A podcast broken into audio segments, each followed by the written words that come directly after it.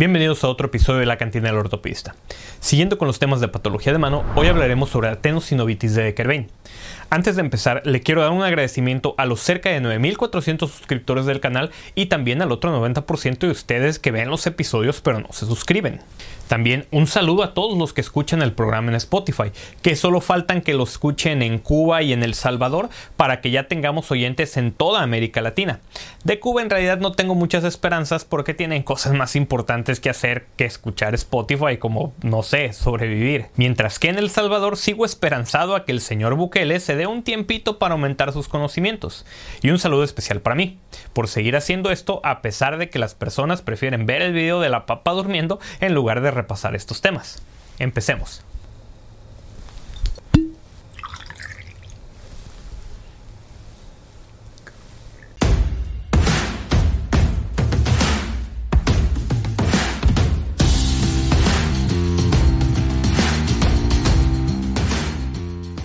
La tendinopatía de Decker afecta a los tendones del primer compartimento dorsal de la muñeca, el abductor largo del pulgar y el extensor corto del pulgar. Se caracteriza por dolor y sensibilidad en el lado radial de la muñeca. Es una condición bastante común, con una incidencia de alrededor de 1 por cada mil habitantes por año, siendo más común en mujeres que en hombres y entre los 30 a los 50 años. Lo más común es que sucede en la mano dominante, aunque hay otros factores de riesgo asociados como lo son el traumatismo y el embarazo y el posparto. Recordemos que los tendones extensores se encuentran en la parte dorsal de la muñeca y están divididos en seis compartimentos. El primer compartimento dorsal contiene los tendones abductor pollicis longus y extensor pollicis brevis. Estos tendones se encuentran dentro del borde radial de la tabaquera anatómica. El segundo compartimento dorsal contiene los tendones del extensor carpi radialis longus y del extensor carpi radialis brevis. El tercer compartimento dorsal contiene el tendón extensor pollicis longus, que pasa medial al tubérculo del íster del radio. Este tendón se inserta en la base de la falange distal del pulgar, formando el borde cubital de la tabaquera anatómica. El cuarto compartimento contiene los tendones extensor digitorum y extensor índices. Proximalmente, los cuatro tendones del extensor digitorum se unen al tendón del extensor índices para pasar profundamente al retináculo del extensor a través de la vaina tendinosa. Luego, ya en el dorso de la mano, los tendones se abren en abanico a medida que corren hacia los dedos individuales. El quinto compartimento contiene el tendón extensor digiti minimi, el cual viaja a través de este compartimento posterior a la articulación radiocubital distal. Y por último el sexto compartimento que contiene el tendón extensor carpi ulnaris, el cual corre en un surco entre la cabeza cubital y su proceso estiloides. La etiología de la tendinopatía de Decker-Vein no se comprende bien. En el pasado se atribuía con frecuencia a actividades ocupacionales o repetitivas que involucraban posturas que mantenían el pulgar en extensión y abducción. Como ejemplo, se ha pensado que las nuevas madres están en riesgo después del parto debido al movimiento repetitivo de las manos necesario para levantar y sostener a los recién nacidos, aunque las causas hormonales y la retención de líquidos son otra explicación plausible. La evidencia para respaldar las hipótesis etiológicas es limitada y se basa en gran medida en datos de observación. En la patoanatomía de la tenosinovitis de Decker se observa un engrosamiento y edema del retináculo extensor, lo que causa un aumento en la fricción tendinosa, pero no se considera un proceso inflamatorio, ya que este engrosamiento se puede deber a la acumulación de mucopolisacáridos y además a degeneración mixoide. Los pacientes con tendinopatía de Decker-Vein describen dolor en el lado radial de la muñeca, que es más notable con el movimiento del pulgar y la muñeca. Algunos pacientes también pueden notar algo de agrandamiento y sensibilidad en el lado radial de la muñeca. También es común el dolor al sostener o agarrar objetos en el lado afectado. Si bien es más probable que la mano dominante se vea afectada, la enfermedad puede ser bilateral y el dolor puede irradiarse al pulgar o al antebrazo.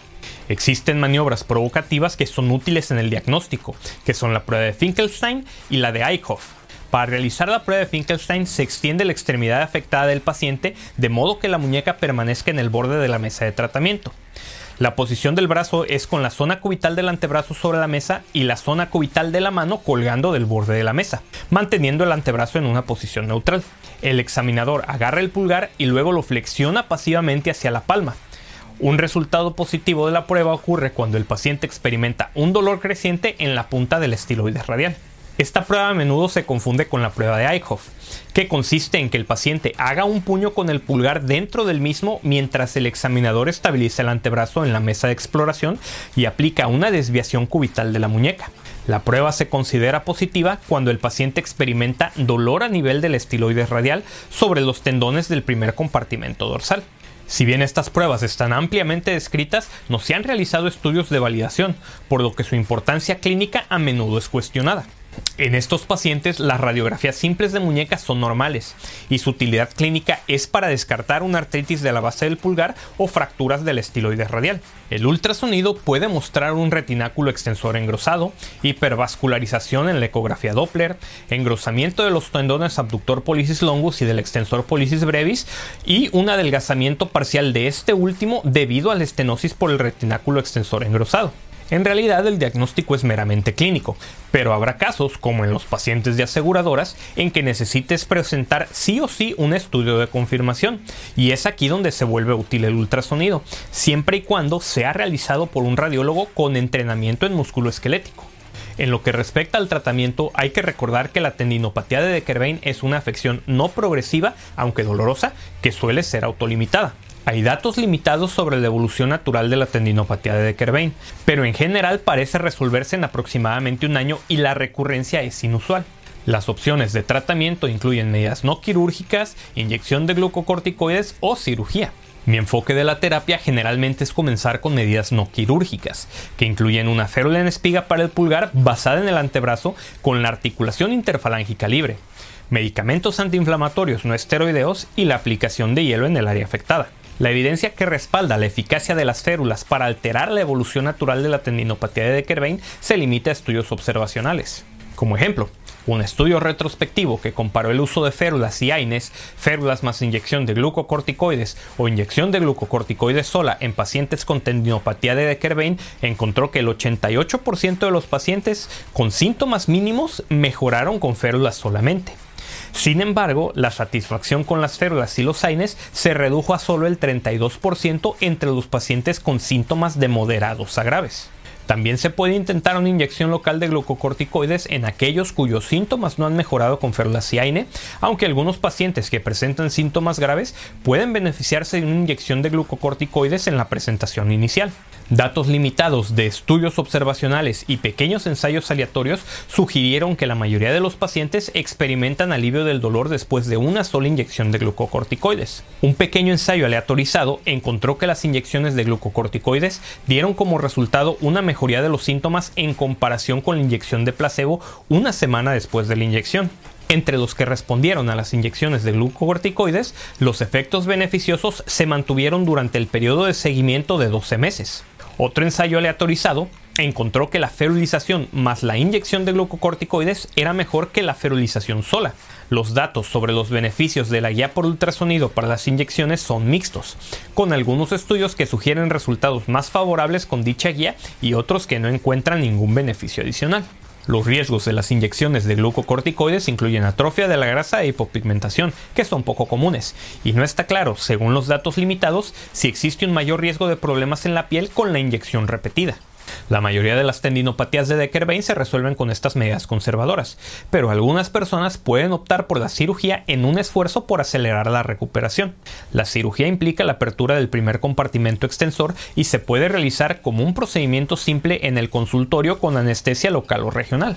Durante este procedimiento se realiza una incisión transversa entre 1 a 2 centímetros proximal al estiloide radial es importante identificar y cuidar la rama sensitiva del nervio radial que pasa justo por el primer compartimento dorsal, ya que el daño de esta puede ocasionar un neuroma doloroso o atrapamiento del nervio.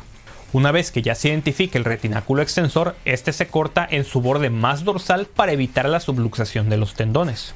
Es importante recordar que el extensor pollicis brevis, que es el más dorsal, tiene una anatomía variable, presentando en ocasiones dos bandas del tendón, cada una con su propia vaina sinovial, y cada una debe de ser liberada por separado, ya que el no identificar esta variante es una causa de síntomas persistentes después de la cirugía.